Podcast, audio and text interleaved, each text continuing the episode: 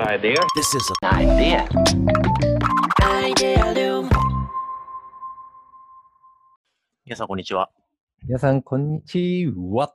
ザイです。わわわわわ。やべですっていう言わないんだ。わわわわわわ。え、これ、待ってた方がいいやつですか？どこで終わったやつかわかんないんだけど。わみなべです。なるほどね。はい、わかりま後ろした。後ろで子供がわわわって真似してた。そうなんだはい、毎回このやつ、あの、なんか、イントロ変化球みたいなやつ、これからやり続ける感じですか？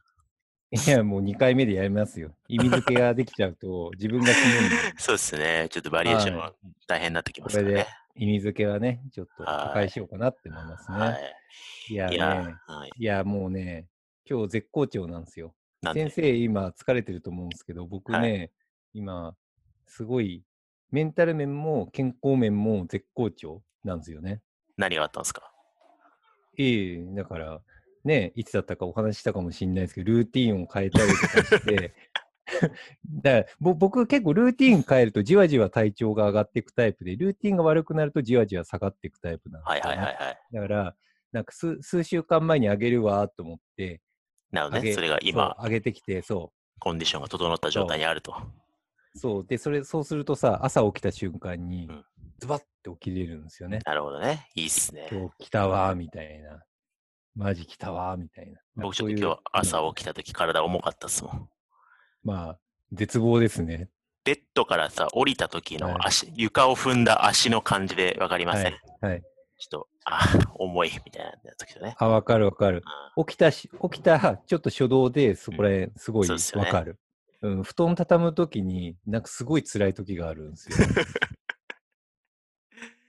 ズバッんねと出します毎回、毎回、あの、疲労の話してる、ポッドキャストになっちゃうから、組織の話しましょう。はい。いや、組織もね、うん疲れたりすることありますから大事ですね。組織においてルーティンは大事ですからね。ルーティンは重要だし、はいそういった時に組織にも体調の問題ってあるんじゃないですか？そうですね。それがね、やっぱ組織のね、関係性とかモチベーションとかね、関わってきますからね。よし、ナイスパス。はい。というわけで今日のはいテーマは、そう、エンゲージメントとかね、モチベーションとかね、そういう話をしたいわけですよ。そうですね。いやというのもあのー先日ね、えーカルティベースの、まあ、カルティベースラボっていう名前にこれから変わる、いわゆる WDA っていう我々がやってる会員制サービスの会員さん限定の、あのーイベントというかね、毎月やっているゼミがありまして、組織マネジメントゼミっていうんですけどね。はいはい。そう、その組織マネジメントゼミが、まあ、安西みなべで毎月やってるわけなんですけど、そこのゲスト、初めてゲストに来ていただいて、そうですね。そう、えー株式会社アトラエのね、平井さんと武田さんはいのお二人にね、来ていただきまして、いやー、本当にね。うん、ありがとうございましたはい。めちゃめちゃ人気会というか、すごいたくさんの方にね、ご参加いただいて、やっぱ、アトラエさんの注目度をね、改めて感じましたけども。あ、そうですね。参加者多かったし、あと、お二人がすごい優秀な学学習者であり実践者だったんで、そうっすね。そう、すごかったですよね。はい。話すごい面白かった。そう。まあ、アトレさん、あの、WeBox っていうね、サービスをされていて、ご存知ない方も、もしかしたら万が一いらっしゃるかもしれないんで、南さんちょっとサービス関わってらっしゃるのもあるんで、教えてくださいよ。はい。いや、最近ね、エンゲージメントとかそういうのってすごい話題になったりとかするじゃないですか。リモートになったりとかする中で、うん。なんか人のつながりだったりとか組織の関係性って大丈夫なんだろうかってすごい不安になるじゃないですか。うんでしたときに、なんかその組織の状態を、まあ、定量スコア化してで、それをベースにして改善していけたらいいよね、みたいな、なんかそういう議論がすごい、なんか結構いろんな会社、まあ、ちっちゃい会社も大大手企業でも、そこら辺が結構経営課題レベルに上がってうん。なってるんですよね。でしたときに、そこら辺のなんかエンゲージメントサーベイとかって、まあ、もともとアメリカとかで、まあうん。かなり、結構前から、2013、4年くらいかな、くらいから、いわゆるピープルテックみたいな、ヘルステック的な感じで話題になってたりとかしていて、で、それで、まあ、それをなんか受けつつ、国内で、その、まあ、第一人者ポジみたいな感じでやってて、まあ、かなりなんかサービスの拡大をしているのが、まあ、WeBox さんですね。はい。はい。でも本当ね、導入数もすごい増えてるみたいで、ですね。実際、あのー WDA のカルティベースゼミに参加していただいている方も、うちで導入してますっていう方結構ね、何名もいらっしゃって、今日導入しましたっていう人が。ね、タイムリーな方もいらっしゃったりとかしてね。で、まあ、いわゆるそういう、まあ、エンゲージメントサーベイってやつですね。はい。いやー、だからね、宣伝会だと、もしかして思って参加された方いたかもしれないんですけど、なんかね、WeBox のお二人が、なんかエンゲージメントとはそもそも何なのか、どうすればいいのかみたいなのを、うんなんか宣伝とは関係ない形でしっかりお話ししてくださって、すそうっすね。ごい学び多い回でした。めちゃめちゃはい。ガチゼミでしたよね。ガチゼミでしたよね。は WeBox への登録はこちらとか、なんかそういうのやらなかったですからね。そう。WeBox さんにメリットあったんだろうかと思うんですけど確かに僕ら的にはすごい学びになりましたけど、ね。うっすね。はい。いや、だから、すごい、なんだろうな、面白かったですよね。なんか、うん。いわゆる組織サーベイってね、なんかこう客うん観的に、えー組織をこう、まあ、スコア化して、で、うんこいつはやる気ない、こいつはやる気あるみたいなことを可視化して、でね、その、スコアが低いやつを呼び出して、なんか、ひ低いらしいじゃん、エンゲージメントみたいに。ワンワンで詰めるみたいな。うん地獄のイベントっすよね。なんかあったみたいなね。うん。話聞くけどみたいな。圧みたいなね。はい。あるあるですなんかこうイメージが湧くし、はい実際まああるんでしょうけども、はい。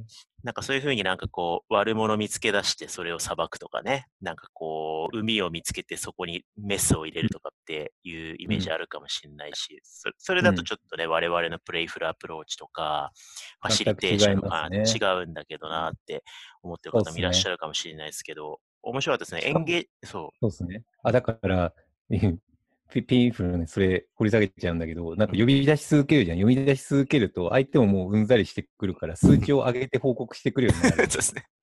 だから結果エンゲージメントが上がっちゃって、よかったよかったみたいな謎の感じになって、発火するみたいな。すげえそうですね。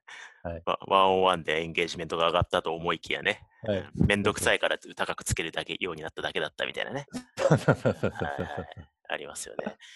そ うそう。まあでもそんな話、そういう誤解もね、ある意味あるかもしれないんですけど、うんその辺をこう、美しくいろんな背景のね、定義だったりとか、うんえーアカデミックな研究だったりとか、あるいは実践感覚をもとにいろいろ説明していただいて、一つのポイントとしてはね、あの、アトレさんの考え方だと、エンゲージメントっていうのは、その、個人の中にあるものというよりかは、その人と人とのまあ関係性の中、あるいは人と会社の関係性のうん。中にあるものであって、うん。だから、モチベーションとか従業員満足度と違うんだって話をね、していただきましたよね。あれすごい、なんか分かりやすかったし、すごい、なんか腹落ち度がありましたね。そうですよね。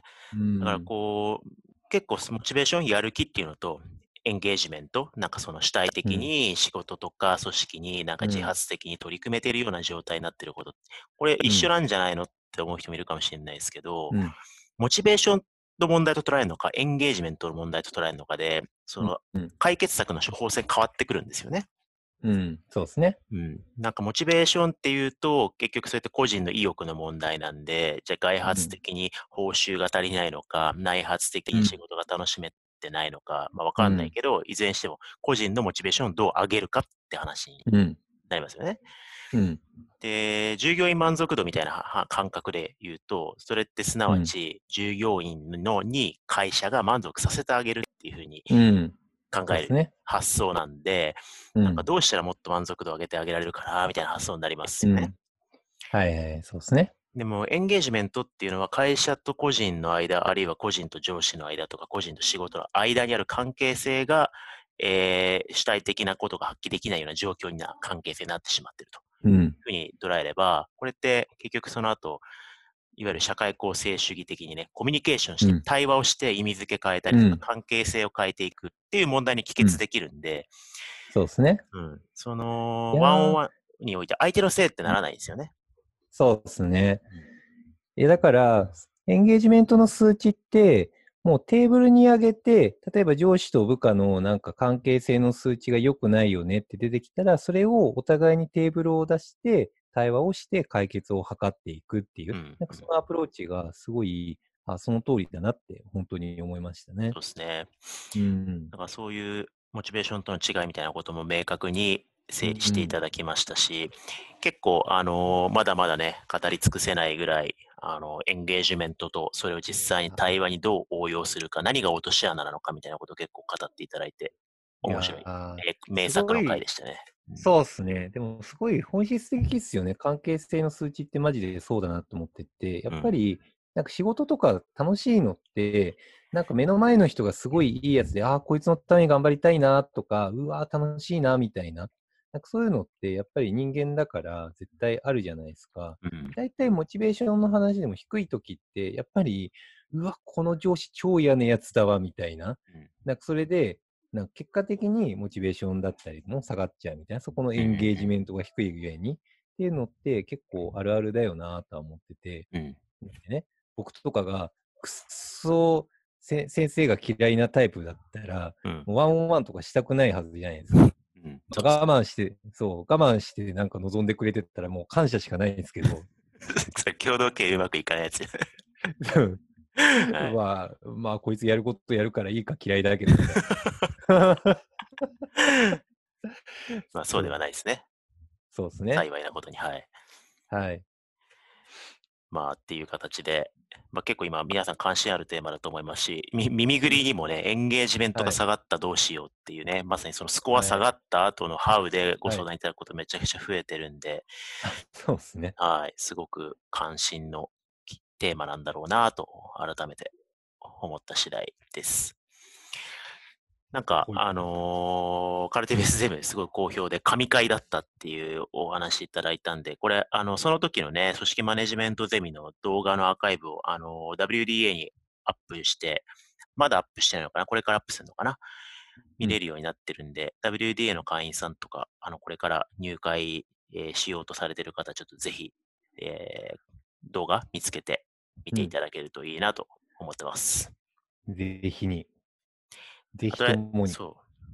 なんか続編もみたいなね、話もね、ちょっとね、あったりなかったり、なんか期待の声としてありましたから、また来ていただきたいですよね。ぜひね、アあトライさんに。そうですね、はいもう概要で終わっちゃったんで、じゃあ具体みたいな話とか、うんそういうのをなんか突っ込んで、なんかぜひ、慣れしちゃいただけると超嬉しいですよね。はい。